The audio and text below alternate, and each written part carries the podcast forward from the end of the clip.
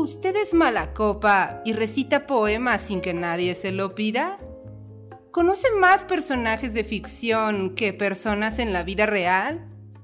¿Ha notado que no puede debatir con alguien más que no sea usted mismo? Entonces, escúchenos.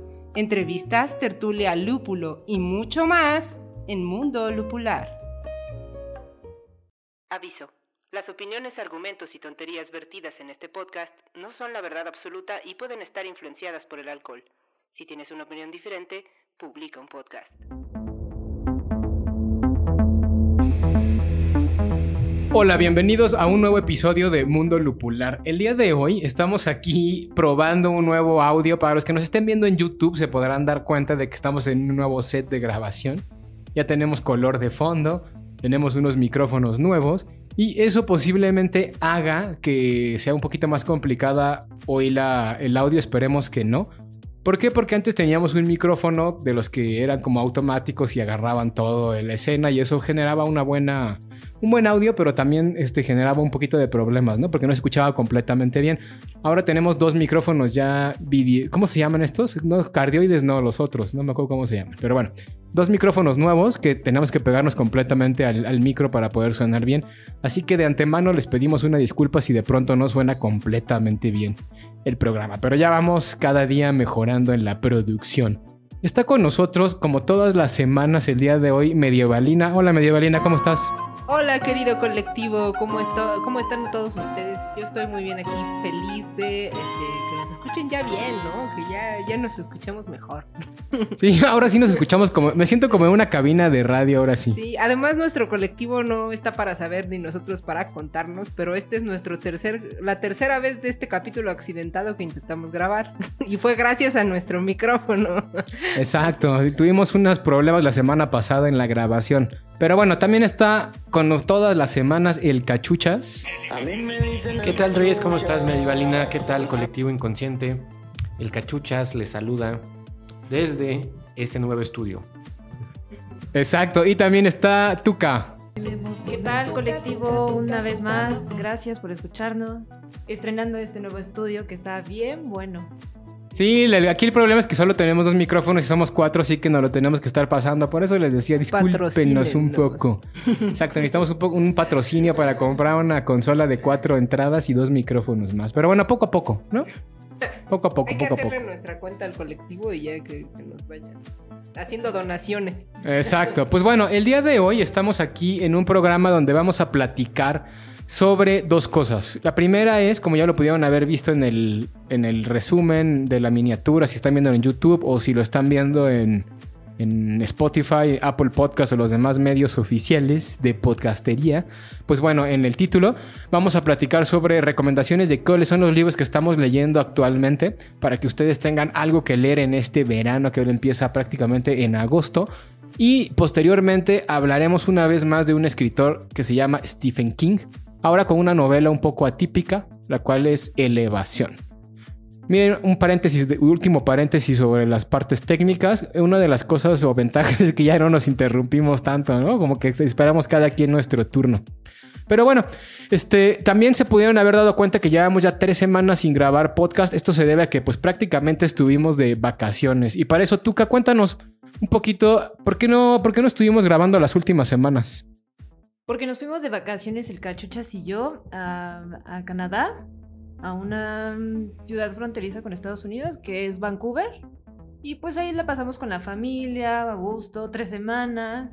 Quizá por eso no nos escuchó el colectivo inconsciente para estrenar otro nuevo capítulo. Pero, a ver, cachuchas, cuéntanos a dónde fuimos, así brevemente. Eh, pues fuimos a Vancouver, ¿no? Como ya mencionaste.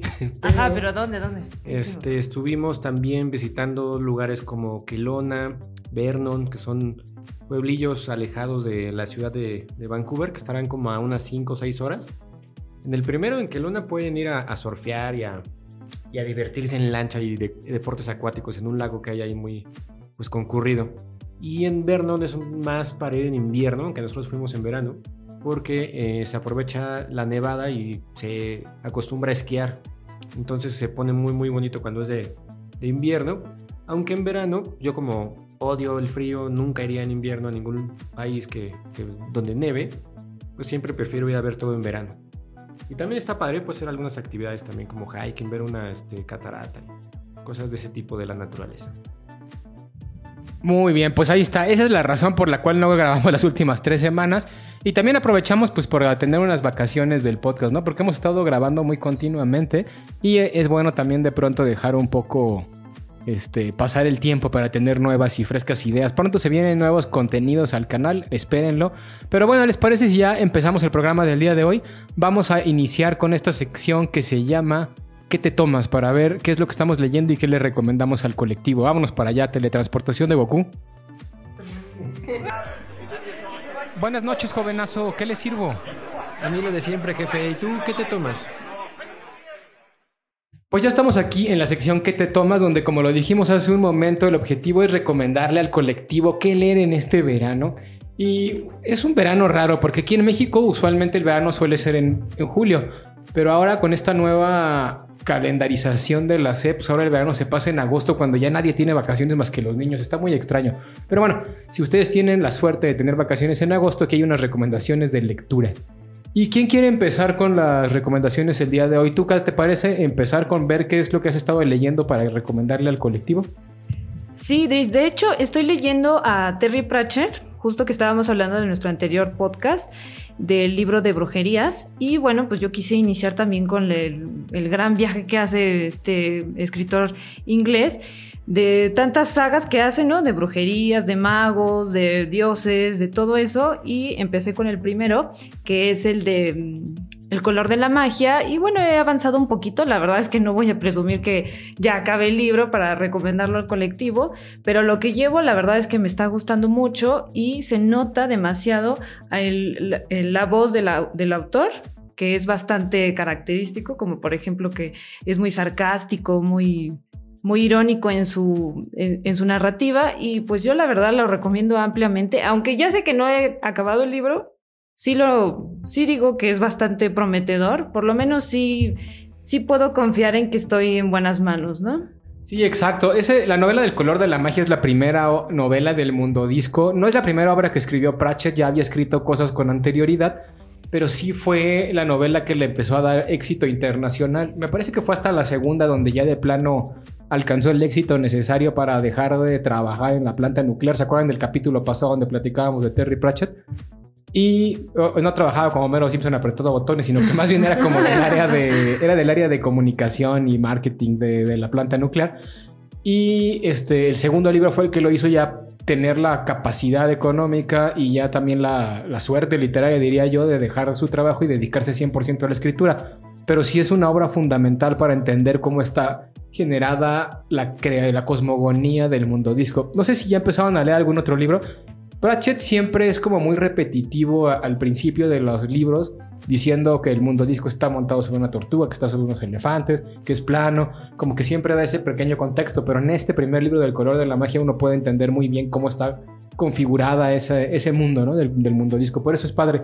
Oye, Tuca, ¿y te está gustando la novela lo que llevas o no? Porque ha habido opiniones encontradas de fans de Pratchett, donde algunos dicen que es una novela pues bastante pesada de leer porque el autor todavía no tenía esa característica ironía que, siempre se retrata en todos sus libros. Era como muy novel todavía. Sí, claro. Eh, Fíjate que no, ¿eh? No me ha costado mucho trabajo de leerlo. La verdad es que al principio como que te saca de... Pues, como que no entiendes muy bien de qué va la historia, porque imagínate, es el primer libro y te empieza a hablar de la, de la tortuga que está, este, que tiene a los elefantes en su caparazón y encima de los elefantes está el mundo disco, pues como que empiezas a, a tener ese sentimiento extraño de decir, ay, estoy con un charlatán o qué onda, ¿no? Porque pues la verdad no, no te queda claro bien, pero creo que lo, lo, que me gusta mucho de, Terry Pratchett es que como que sintetiza eh, una, como que va por capítulos. No lo menciona, pero hay partes, ¿no? O sea, por ejemplo, empieza a narrarte, pues eso, ¿no? Del mundo disco, luego te empieza a hablar de, este, te empieza a hablar de la historia, ¿no? En sí. Y lo que estoy sospechando de este libro del color de la magia es que está hablando como que al final, como que está, empezó con el final. No sé si eso es cierto, pero eh, voy como que sospechando que este, está hablando de unos héroes que hablan de un incendio.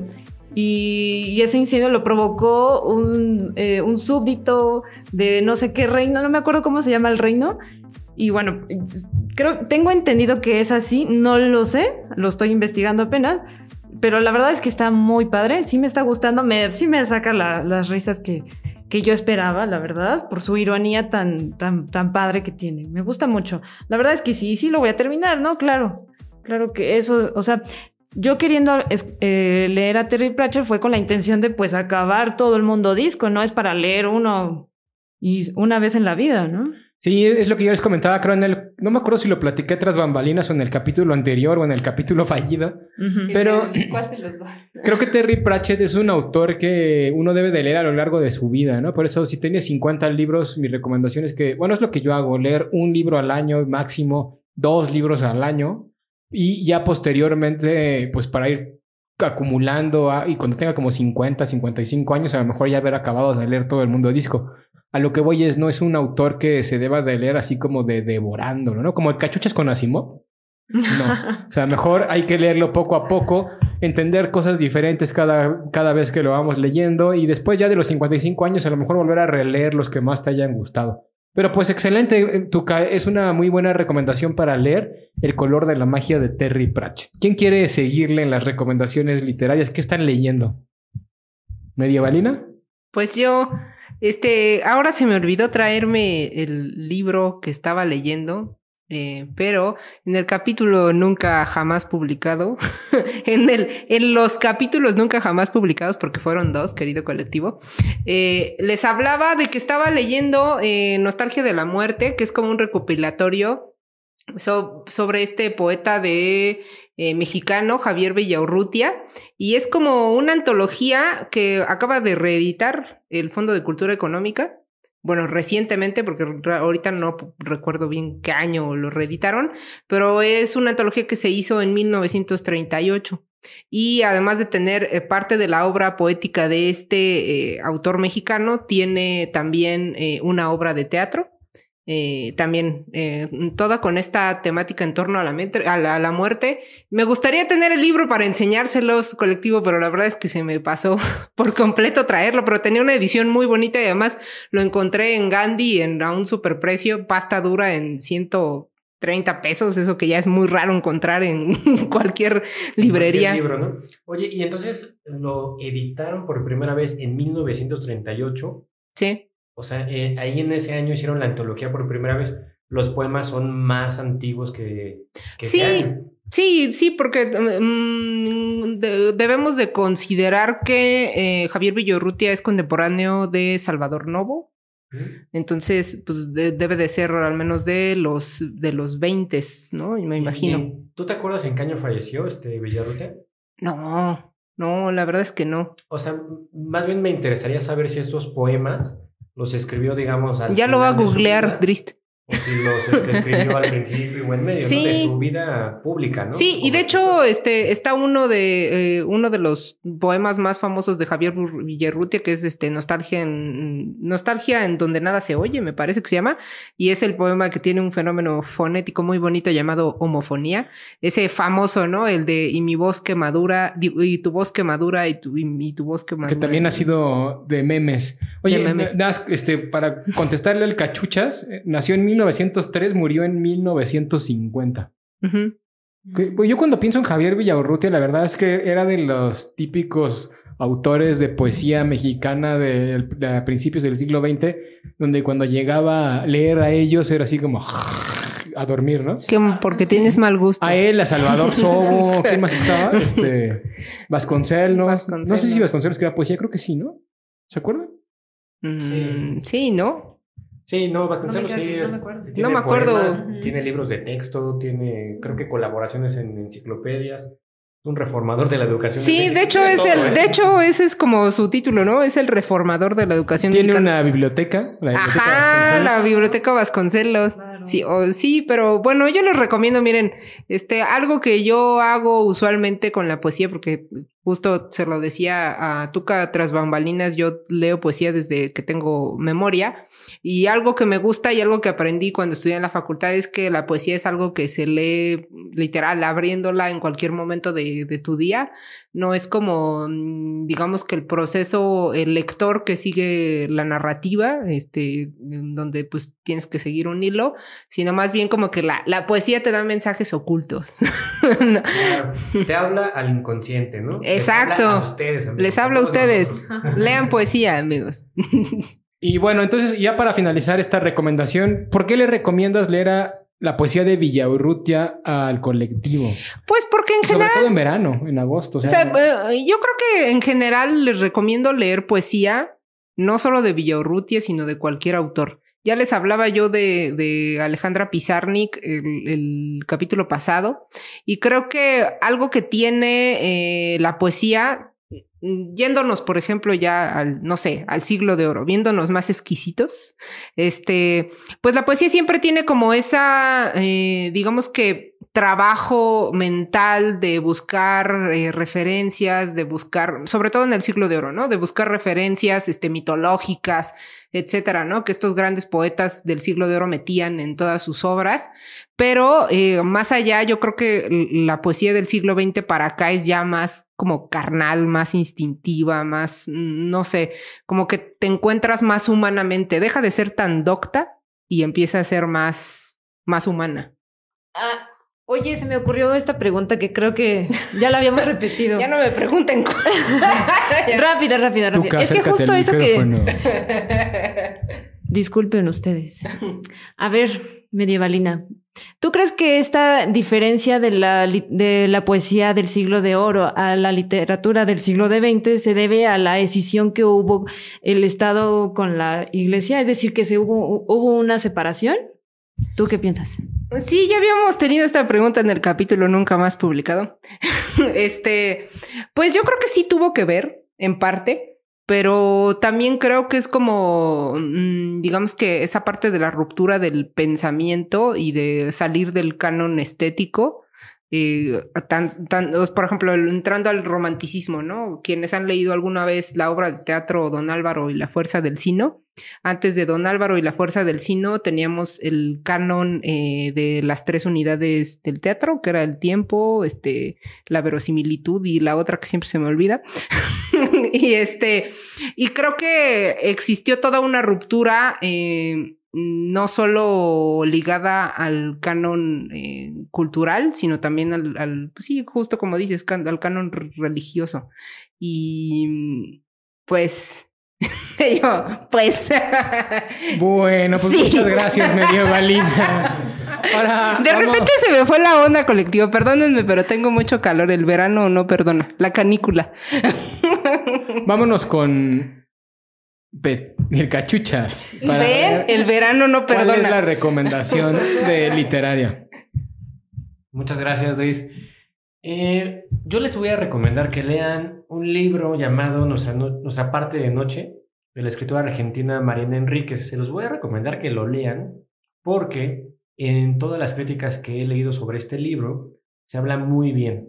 Es decir, lo comparan eh, con Rayuela, con obras como Cien años de soledad, que son pilares de lo que fue el boom latinoamericano y que hoy le dan a Mariana Enríquez, junto con algunos otros escritores, el género de nuevo gótico latino. Por ese motivo se los recomiendo. Pero de manera personal lo estoy leyendo, llevo aproximadamente 250 páginas de las 700 que tiene en total y lo encuentro un poco un poco aburrido, la verdad. Y créanme que yo soy este admirador de Mariana Enríquez, me encantan sus cuentos, me encanta su primera novela que acaba de reeditar también Anagrama en el 2021, pero esta magna obra de la escritora no me está digamos que no se me hace tan disfrutable. Sin embargo, debe ser un poco mi, mi ignorancia porque definitivamente sí hay un mapeo este, histórico o geográfico o político geográfico de lo que sucedió en la Argentina de los 50 durante la dictadura y que ella nos entrega disfrazado de una historia, pues yo le llamaría de terror. Ya también tuvimos un podcast discutiendo qué es terror y qué es horror. Y este, que trata sobre un personaje, hombre, que es el personaje principal, que se llama Juan Peterson, el cual es miembro de una secta ocultista que adora a los eh, dioses de la oscuridad. Y él, este, pues funge como un medium, es decir, que es una pieza muy importante para esta orden. Sin embargo, no es ni el cabecilla, ni siquiera tiene voz ni voto. Al contrario, él vive en una ilusión donde tiene choferes, tiene gente que le paga todo, pero él ni cuenta se da, ¿no? O sea, de cuenta él va, tiene un hijo y, él nunca ha ido a pagar la colegiatura, pero la, la colegiatura nunca ha faltado. Y este, este hijo que él tiene, eh, pues se da cuenta de que no es normal su vida, ¿no? De, tanto de él como, como infante y de su padre, le cuestiona este tipo de, de pues, eventos, ¿no? Le dice, oye, ¿por qué siempre hay gente de negro siguiéndonos y por qué de repente vamos a un restaurante y te levantas y no pagas y viene alguien y paga? No entiendo qué es lo que pasa, ¿no? Y Juan Peterson lo que busca en realidad es ocultarle esta verdad a su hijo porque lo quiere desvincular de esta secta totalmente ya que ha detectado que su hijo también tiene los mismos poderes de medium que él tiene y no quiere que pues que sea una presa, digamos, no quiere que sea un utensilio de estos señores del poder, ¿no? Y que es muy gótico la entrega que nos hace Mariano Enríquez porque todo sucede eh, siempre dentro de iglesias que tienen cultos extraños, hay mansiones británicas en la Argentina instauradas por este, aristócratas ingleses que a través de diferentes generaciones han instalado, por decirlo así, sucursales en Latinoamérica, aunque ella pues habla por, particularmente de la de Argentina, en donde se ha explotado este, a los eh, nativos o a los eh, residentes originarios de estos pueblos, ¿no? de estos pequeños pueblos, al grado que se les secuestra, por ejemplo, a los niños que no tienen padres, que son abandonados en orfanatos, o incluso se les llega a comprar a los campesinos a sus hijos y, luego descubres que los tienen en un sótano, este, torturándolos y buscando por todos lados algún tipo de poder mediático, eh, porque esto del medio no se da curiosamente entre las clases aristócratas, sino que no sé por qué se da normalmente entre la gente de la calle. Entonces ellos se dedican pues a secuestrar y es una manera de decirnos que la dictadura fue eso, ¿no? Que la dictadura también desaparecía gente, que también explotaba gente, que también usurpaba o se beneficiaba de su trabajo, es decir, es una especie de vivir parasitaria o hasta vampírica, cosa que yo creo que Mariana hace muy bien. El único pero que yo le pongo, y es un pero subjetivísimo, no me hagan caso, a lo mejor ustedes lo leen y lo disfrutan mucho, es que a mí la lectura se me ha hecho un poco tosca, como aburrida, como si las acciones no, no llegaran a dibujarse en mi mente como sucede con muchos otros escritores, ¿no? Y como sucede incluso con la misma Mariana Enríquez en otras de sus obras, o en la misma obra de Nuestra parte de noche, pero únicamente de algunos pasajes. Hay pasajes donde se, descubren, se describen los rituales que esta secta realiza en el bosque a oscuras y son impresionantes de leer. Son realmente te transmiten la emoción, pero durante la mayor parte del tiempo me da la sensación de que no ocurre nada. No sé si alguno de ustedes ya lo ha leído o algo han tenido acercamiento. Sí, yo, yo es, algo que te platicaba antes, incluso creo que de lo, de lo que empezaras a leer. Yo lo había intentado leer hace ya como un año.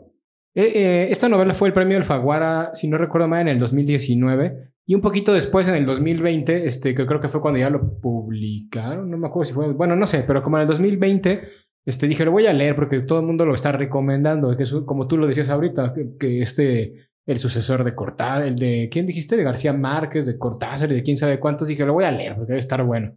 Y la verdad es que me quedé en la página 80, 90 y ya de ahí no pasé. La verdad es que me pareció muy, muy, muy aburrido. Pero otra vez volvemos a lo mismo. Esto es completamente subjetivo. Pero siento que hay algo en la narración que hace que no fluya de una manera adecuada, este, entretenida, completa aunque yo sé que en el trasfondo de la novela hay una gran obra con una crítica social, con una este, ficcionalización del terror, con una nueva forma de proponer terror que es maravilloso, ¿no? Y que ya también platicábamos en nuestro podcast anterior cuando también este, hablábamos un poquito de Mariana Enríquez con la novela que acaban de reeditar. Pero a pesar de eso, no puedo pasar de la página 90, me aburre la novela y es algo que seguramente solo me... Creí que solo me pasaba a mí más bien, pero ahorita estoy viendo que pues también te pasa un poquito a ti. Sí, en efecto. Fíjate que, que, es común, no sé si a ti te pasó de eso, a Medievalina o a Tuca, que cuando uno empieza a leer o cuando lleva un poquito de, de, libros, digamos, leídos, de kilometraje recorrido en esto de la lectura, empieza a, todavía eres dudas de ti. O sea, como que si todo el mundo dice este libro es bueno, tú lo lees y por alguna razón coincides con que es muy bueno. Y después pasa que empiezas a aceptar la verdad, ¿no? Empiezas a decir, mira, a lo mejor sí es muy bueno, pero a mí no me gustó y ya no da tanto miedo decir eso sobre obras, sobre todo tan monumentales, ¿no? Y, creo que ya estamos en ese nivel en el que, yo, como bien dices, no, no negamos que la obra sea maravillosa en muchos aspectos, pero pues a mí no me está gustando mucho. Y este, seguramente que ustedes pues, pues van a ser los últimos jueces, ¿no? Yo, yo sí les recomiendo que lean este libro porque creo que en, un, en una década, década y media más, va a ser uno de esos libros que uno tiene que leer sí o sí a lo largo de su vida, como es también Rayuela, que Medievalina no le gusta, tengo entendido, este, y comparto el, no, no, a mí sí me gustó, pero le entiendo muy bien por qué no le gusta, y este, yo creo que eso va a pasar con Mariana Enríquez y con este libro particularmente, ¿no? Va a generar siempre dos partidos diarios, ¿no? Los que la odian y los que la aman, que eso también hace un buen escritor, ¿no? Exacto. Este, nunca había un escritor que tenga puros fans. O sea, siempre va a haber esa otra parte. Yo quiero hacer una pregunta a ustedes, eh, Mundo Lupular, y también al colectivo, obviamente, que sería, eh, ¿leemos porque nos gusta? ¿No? Yo sé que eso es obvio, es obvio de la pregunta, leemos porque nos gusta, pero a veces no tiene por qué gustarnos la literatura forzosamente y la leemos, ¿no? Sin embargo. Entonces esa sería la pregunta, ¿leemos porque nos gusta o leemos porque es el hábito de leer, de entrenarnos, de cultivarnos, de tener este bagaje cultural y demás? Esa sería una buena pregunta para todos. ¿no? Es una buena respuesta y yo creo que esa no la vamos a responder ahorita, la vamos a dejar para el próximo capítulo donde abramos un debate relacionado con ese tema, ¿les parece? Sí, va. Sí, es que hay mucho que decir, ¿no? Sobre eso. Sí, exacto. La verdad es que creo que vale bastante la pena ahondar un poquito más a detalle en ese tema. Pero mientras en esta semana, si alguno de ustedes quiere compartirnos por qué lee, si por gusto, si por obligación, si por lo que sea, pues bueno, nos lo puede dejar en los comentarios y lo vamos a leer. Pues esa es la recomendación de Petroza, eh, nuestra parte de noche de Mariana Enríquez. vale la pena. De Petroza, alias el cachuchas. El cachuchas. Exacto. Y ya, ya, para finalizar rápido esto, yo les voy a dar mi recomendación literaria. Fíjense que estoy leyendo una novela este año ya no está tan de moda, pero estuvo en el mainstream de, dentro de los youtubers que se dedican a, a reseñar libros en estas páginas como Goodreads y demás que se llama La vida invisible de Adi LaRue, que es de B.H. Schwab, como se, o como se pronuncia esto. Y es una novela interesante que, así como Villaurrutia, así como Mariana Enríquez, también trata el tópico de la muerte, pero de una forma diferente. Y aquí estamos entramos en, una protagonista que se llama Adi, que es una niña que vive en la campiña francesa, digamos, de alguna forma en 1700, o sea, siglo XVIII, donde ustedes saben que las mujeres y los hombres estaban no sé si condenado sería una buena forma. A veces pienso que hasta eso es algo bueno, ¿no? De ya saber qué vas a hacer de tu vida y no tener que estar ahí este, preocupándote por ver qué va a pasar después. Porque si eres zapatero, seguirás siendo zapatero. Si eres mujer, pues bueno, tu destino siempre es tener hijos y, casarte con alguien y demás. Este era el destino de Adi y no lo quería. Ella simplemente quería conocer el mundo. Así que, este, pues va creciendo, conoce a una persona que, que le habla sobre los dioses, los dioses de la luz y los dioses de la oscuridad pese a que ella le dice que los dioses de la oscuridad nunca debe de hacer tratos con ellos, el día que la, como iba a pasar, obviamente la obligan a casarse, ella no quería casarse porque quería conocer qué había más allá del lugar en donde vive, este, pues se va corriendo y hace un trato con un dios de estos de la oscuridad. ¿Y cuál es el trato? Un poquito engañoso, porque ella lo que le pide es conocer el, básicamente lo que le pide es como conocer el mundo. Y entonces él le da el, le da, al final, al principio no quería, pero después le, le acepta el, el, trato. Solo que tiene, una, tiene dos condiciones. La primera es que es inmortal, en pocas palabras. No es inmortal porque sí se puede morir, pero pues tiene una vida eterna, digámoslo de alguna forma, hasta que ella realmente decida ya no vivir. Y la otra es que va a ser olvidada por todos. Y ese es el gran problema, que nadie la va a recordar y nada más basta con mover tu cabeza y regresar la vista hacia ella para ya no acordarte quién era. Y eso pues genera un problema porque no puedes hacer absolutamente nada, porque si nadie te recuerda, este, no, simplemente no puedes ni rentar, ni, ni tener un, un trabajo, ni mucho menos. Y así que ella se tiene que dedicar pues literalmente durante muchos siglos a robar y a estar repitiendo cíclicamente historias con personas que ella ya sabe todo de ellos, pero cada día que los vuelve a ver, pues para ellos ella es como si nunca la hubieran visto. está bien interesante esa, parte. Y así hasta que llegan al siglo XX, Adi ya vive en Nueva York después de tres siglos y hay un bibliotecario, no os voy a contar más, que, la que curiosamente la recuerda y allí es donde empieza todo el meollo del asunto. Y para esto se supone que cada año el Mefisto, porque realmente es como el diablo el que hace el trato con ella, todos los años la visita para ver si ya decide irse, porque obviamente el trato era a cambio de lo que le dio, ella, él le iba a quitar, pues, ¿qué creen? ¿Qué es lo que siempre quita el diablo? El alma. Su alma, ¿no? Entonces lo que quiere es su alma. Entonces todos los años la visita para ver si ahora sí ya se la puede llevar. Y pues básicamente de eso trata esta novela. Es una novela no tan profunda. Ahora sí que es creo que lo contrario, cachuchas a Mariana Enríquez. Esta es una novela que creo que no es tan profunda, aunque sí tiene pasajes muy interesantes y bastante propuesta, pero está muy bien escrita, está muy, es muy entretenida de leer y eso hace que pues, la novela sea mucho más digerible, mucho más factible de estar leyendo. En fin, y esa es mi recomendación, pero ¿querían decir algo? ¿Opinan algo de la novela?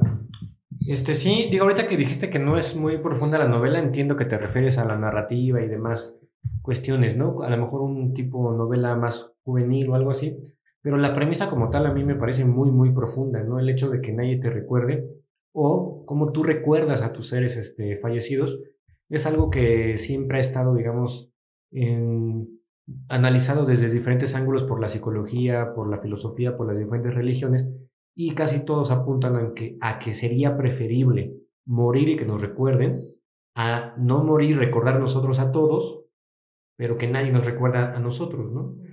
Y, y es contrainstintivo, es ahí donde está lo filosófico, porque el instinto, pues te llevaría a sobrevivir todo el tiempo. O sea, si tú pudieras por instinto nunca morirías, ¿no? Ves que es imposible ahorcarte a ti mismo, no sé, ahogarte en una bañera, no puedes. Tú no podrías este, acabar contigo, ¿no? Exacto, es, esto llevado al extremo. Pero pues bueno, ahí está esa recomendación. ¿Quieres decir algo, medievalina? No, estoy apuntando el micrófono ah, para cuando cierres la sección porque ahí sí tengo un anuncio muy importante. Muy bien, pues vamos a cerrar la sección ahora sí. Pasaremos a la sección Sírveme la divorciada, pero antes creo que quiere decir algo. Quiero decirles nuestro querido colectivo que nos está viendo en YouTube que ahora tenemos Efectos especiales. Yeah, yeah, yeah. Luces de colores. Luces de colores. Este se, se, ve muy bonito. ¿Qué opinan? Yo creo que podemos poner una encuesta y preguntarles si les parece que dejemos las luces de colores moviéndose todo el capítulo o dejemos una luz fija o que nos elijan el color. ¿Qué les parece? Yo digo que las preguntas serían: ¿Ustedes creen que esto parece, uno, fiesta infantil? dos, una producción de baja calidad. este está mejor. un table. este sí parece table. pues bueno, teletransportémonos a la sección. El cantinero, sírveme la diversiada. ¿Qué tal amigos? ¿Cómo están? Ya estamos aquí en Sírvemela Divorciada, que es la sección donde normalmente comentamos a la novela que estamos leyendo porque hasta ahora siempre han sido novelas, si no me equivoco. Un día deberíamos de leer un libro de cuentos. Eh, pero bueno, hoy tenemos con nosotros el libro de Elevación del autor consagradísimo Stephen King. Y manoseado. Y manoseado, como sabe todo el colectivo inconsciente gracias a este podcast. un día nos va a demandar. Sí, ya ante esa de manoseado es porque ya anteriormente, en, la primera temporada de Mundo Lupular, habíamos hecho un capítulo dedicado a Stephen King. Cuando éramos verdes. Cuando estábamos más verdes que ahorita. Todavía seguimos verdes, pero. eran verdes. Ah, ah, sí, éramos verdes, sí es cierto. Ahora ya somos morados. Primera temporada éramos verde, la tercera temporada verde, ¿qué color seremos? Pero bueno, el chiste es que estábamos hablando de después, una de las novelas de Stephen King, de que salió el año pasado, finales del año pasado, creo que salió en octubre. Y ese capítulo, escúchanlo, está por ahí. Es un despropósito de capítulo. Estábamos demasiado lupulados, creo ya al final. Alguien se quedó dormido. Alguien se quedó dormido, el audio no sonaba bien, pero hay una epifanía en alguna parte que ya ni siquiera me acuerdo bien, que creo que vale mucho la pena escucharla. Dijimos algunas cosas medio barrabasadas sobre la vida de Stephen King, algunas bastante coherentes, pero pues bueno, ahí está para que se entretengan un rato. Síguele, cachuchas. Exacto, es un buen capítulo ese, hay que recordarlo. Pero bueno, hoy tenemos el libro de Elevación, les comentaba, fue eh, editado por primera vez y eh, sacado, salido a la luz en el 2019 en España, en noviembre y posteriormente en marzo en México. Nosotros lo pudimos eh, adquirir. Nosotros me refiero a nosotros los mexicanos. y nosotros cuatro también. Y nosotros cuatro también. Y bueno, es, un, es una novela muy corta, tiene, ahorita les digo exactamente cuántas páginas tiene en la versión impresa, tiene 160 y 170 páginas. Estamos hablando, además tiene márgenes amplísimos. Estamos hablando de enorme. que en un formato digital podría tener fácil 130 páginas. Y es muy corto, como, como lo podrán ver ustedes, sobre todo si lo comparan con algunos otros, otros libros de Stephen King. Esa es una particularidad. Y otra particularidad de la que seguramente también nos van a platicar aquí nuestros compañeros Medievalina Tukedrich es que es un libro que sale del común denominador de lo que uno podría esperar de Stephen King, que es un autor o un escritor eh, de terror, ¿no? En general, terror, horror, no sé, ahorita Adri seguramente nos va a ilustrar sobre qué es más Stephen King, si terror o Nos va a dar una este, cátedra. horror. No, pues fíjense, la verdad es que ah, justamente hace rato platicábamos acerca de ese podcast donde hablábamos de terror y horror, ¿se acuerdan? Justamente era un capítulo de Stephen King. Desde mi punto de vista, Stephen King escribe historias de terror, porque las historias de terror, si vayan a ver el capítulo, esa parte creo que también es importante, estuvo bien hecha. Este, la diferencia entre el terror y el horror es que el terror es mucho más fantasioso, mientras que el horror es algo que podemos vivir nosotros, ¿no? Por ejemplo, que entren a tu casa a robar mientras estás dormido en la noche, eso es completamente horror. Pero que entren a tu casa a robar unos vampiros, tu sangre en, la madrugada, eso está más cercano al terror. Es algo que, digamos, no va a pasar, ¿no? Pero está dentro, está más cercano a la ficción que a la realidad. La verdad es que yo soy mucho más fan del terror que del horror. No me gusta ver el horror en la ficción, usted, en, la eh, en la literatura, en el cine. ¿Ustedes sí? O sea, este, este tipo de películas donde hay un asesino en serie y demás, pues se siente más gacho que ver unos vampiros, que ver un hombre lobo, que ver un payaso este, que sale de las alcantarillas. ¿Por qué? Porque es algo que realmente nos pudiera llegar a pasar. ¿Nunca lo han sentido?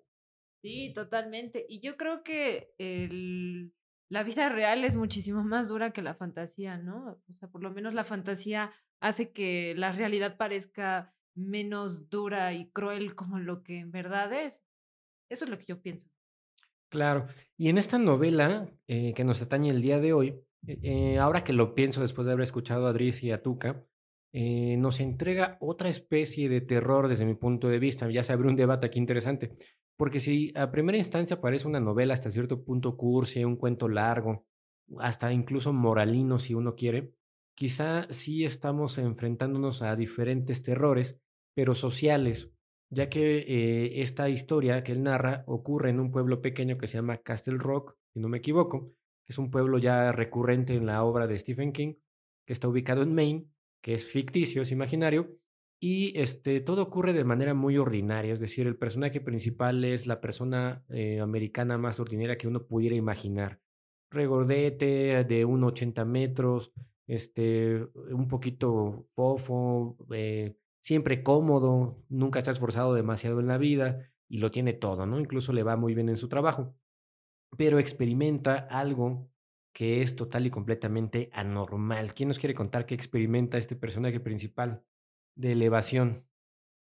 Pues yo se los cuento, a ver si me entienden. Lo que hace, si mal no me equivoco y si, si me equivoco me corrigen, es que eh, este personaje lo que está perdiendo es peso y como esta capacidad de, de- el el peso ya sabemos como que influye en la gravedad. Entonces, lo que hace esta y lo que lo que le pasa a esta persona es que además de perder peso, si toca algo, ese algo también perde, pierde peso. Y entonces, conforme pasa el tiempo, nos damos cuenta, bueno, él se va dando cuenta que a pesar de que se ve igual, mide lo mismo, este, de medidas, este, está comiendo lo mismo, etcétera, eh, comienza a, a sentirse también más liviano y cada vez que se pesa va bajando eh, eh, el peso, pero digamos que No su masa, ¿no? no su masa, exactamente. Su masa no baja, pero su peso sí. Y, y él incluso va contando, tiene, tiene como un- una cuenta, ¿no? Del día cero, cuando sabe que va a llegar al, al, al cero absoluto del, del peso.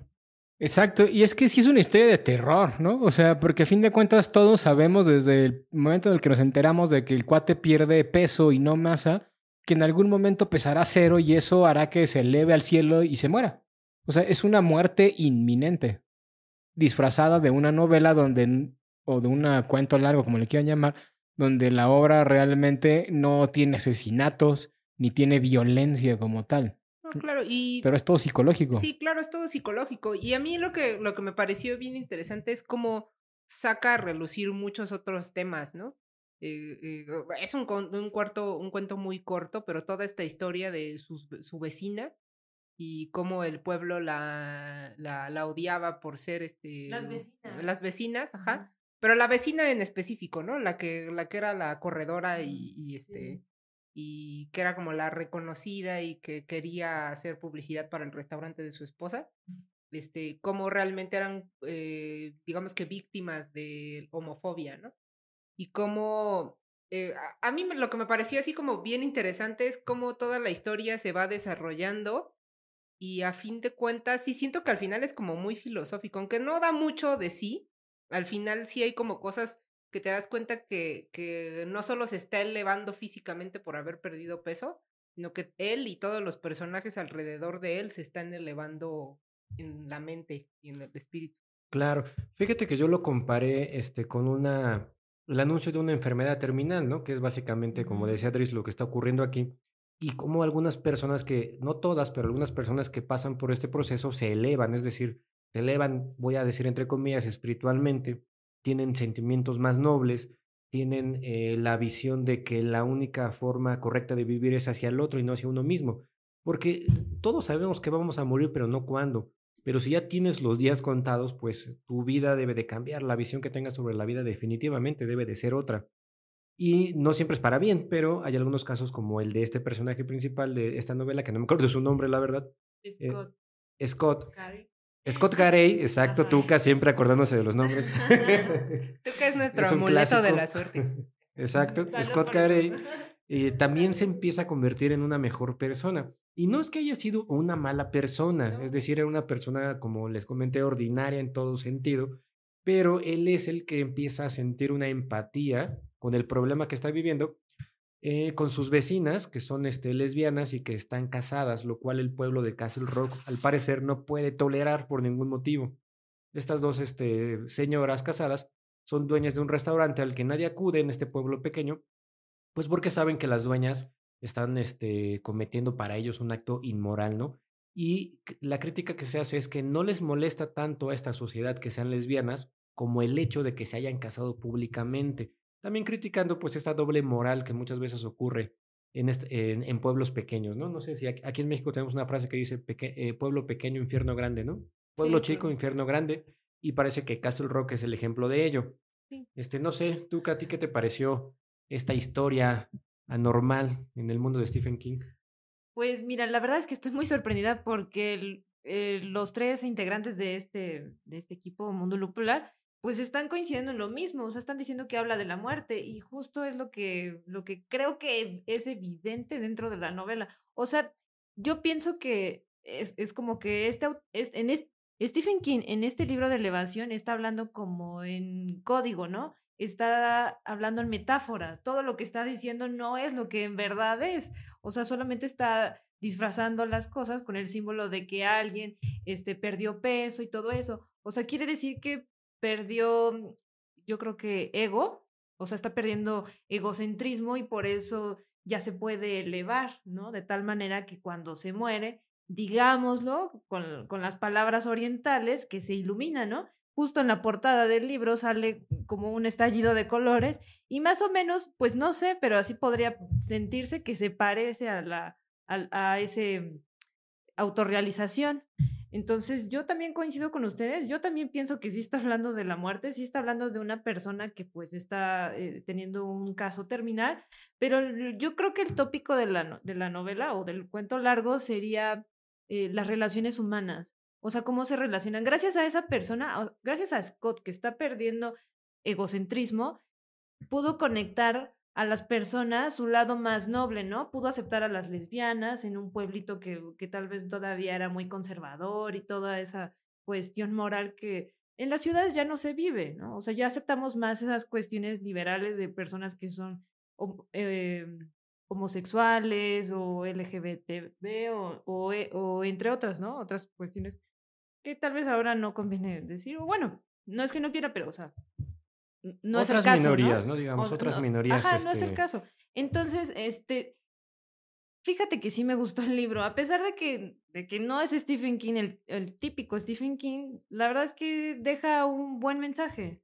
Y creo que Stephen King creo, termina haciendo eso, siempre da un buen mensaje. Por su, no importa qué narrativa sea, no importa qué tan terrorífica sea, sus novelas, sus cuentos, lo que sea, termina siempre, no sé, como sintiendo cariño por ese escritor, por todo lo que, por todos los personajes que él construye.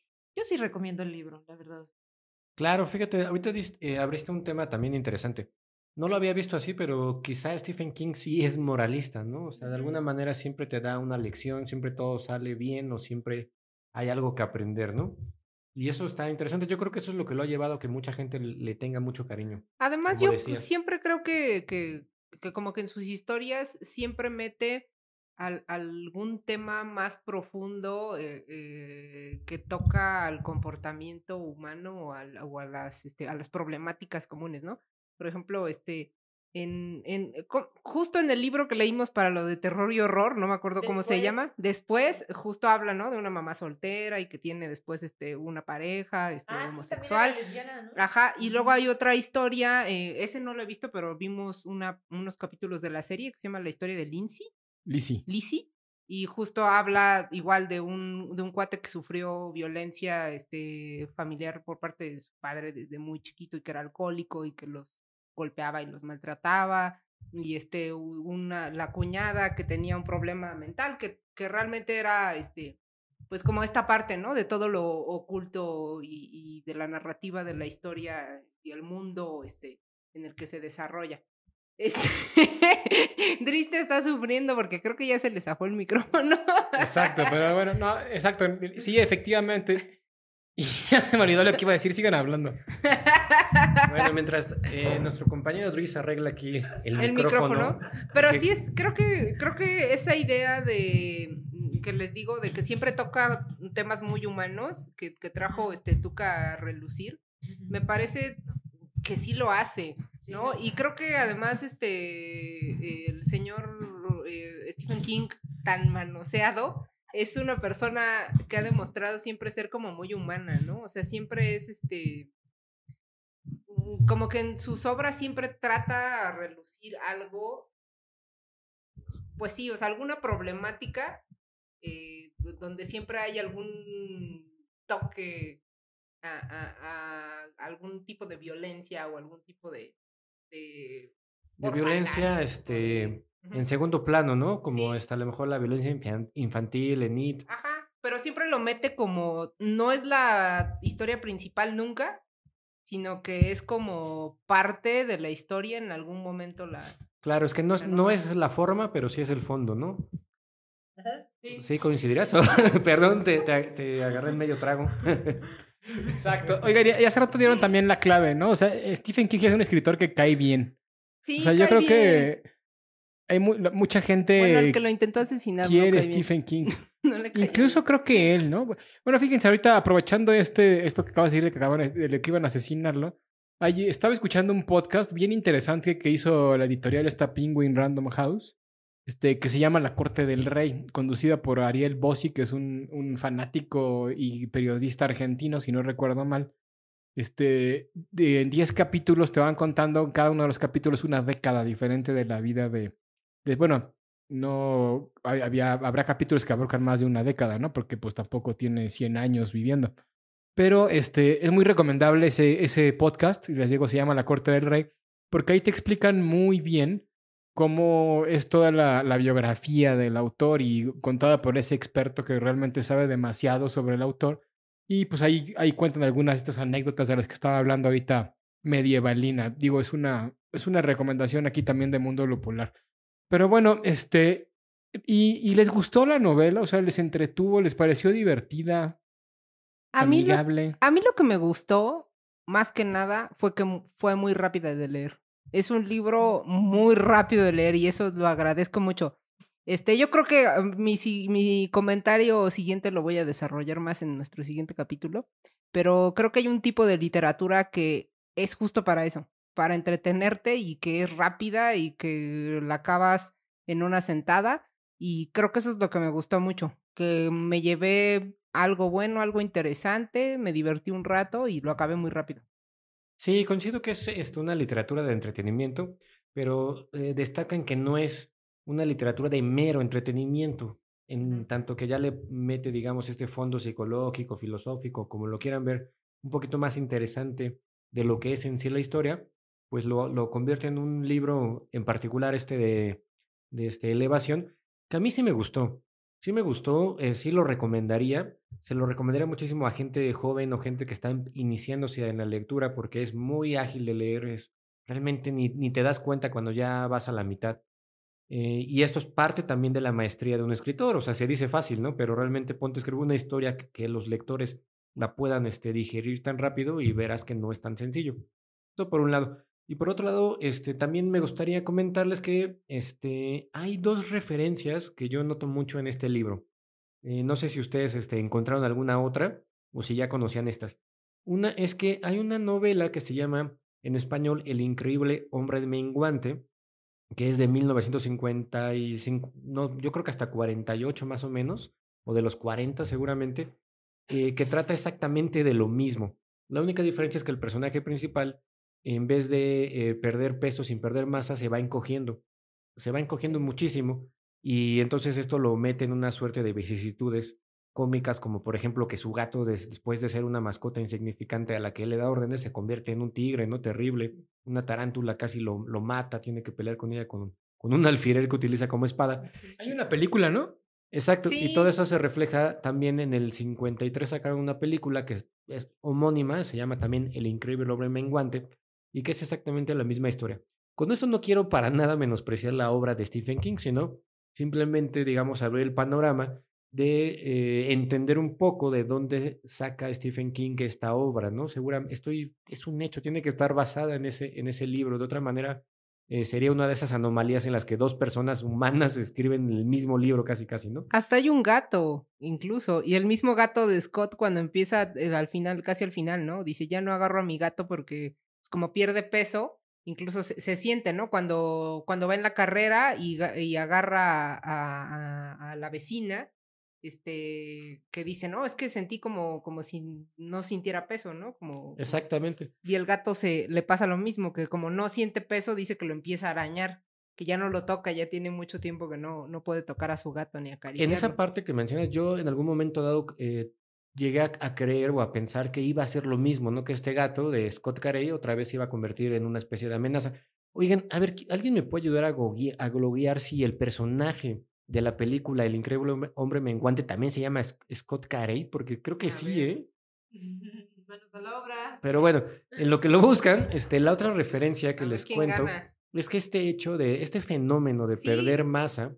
Se llama Scott Carey. Ah, mira, ya ves, entonces yo creo que sí es un hecho, ¿no? Debe estar este, influenciado. Sí, justo. Bueno, esa es una. Esa, esa vamos a ponerle palomitas. O sea, yo creo que esa queda comprobado que sí es, ¿no? Lo que queda comprobado es que Cachucha sabe mucho de la vida. Este, si tienen algún día eh, preguntas, siempre ¿no se han dado cuenta que siempre encuentro una referencia?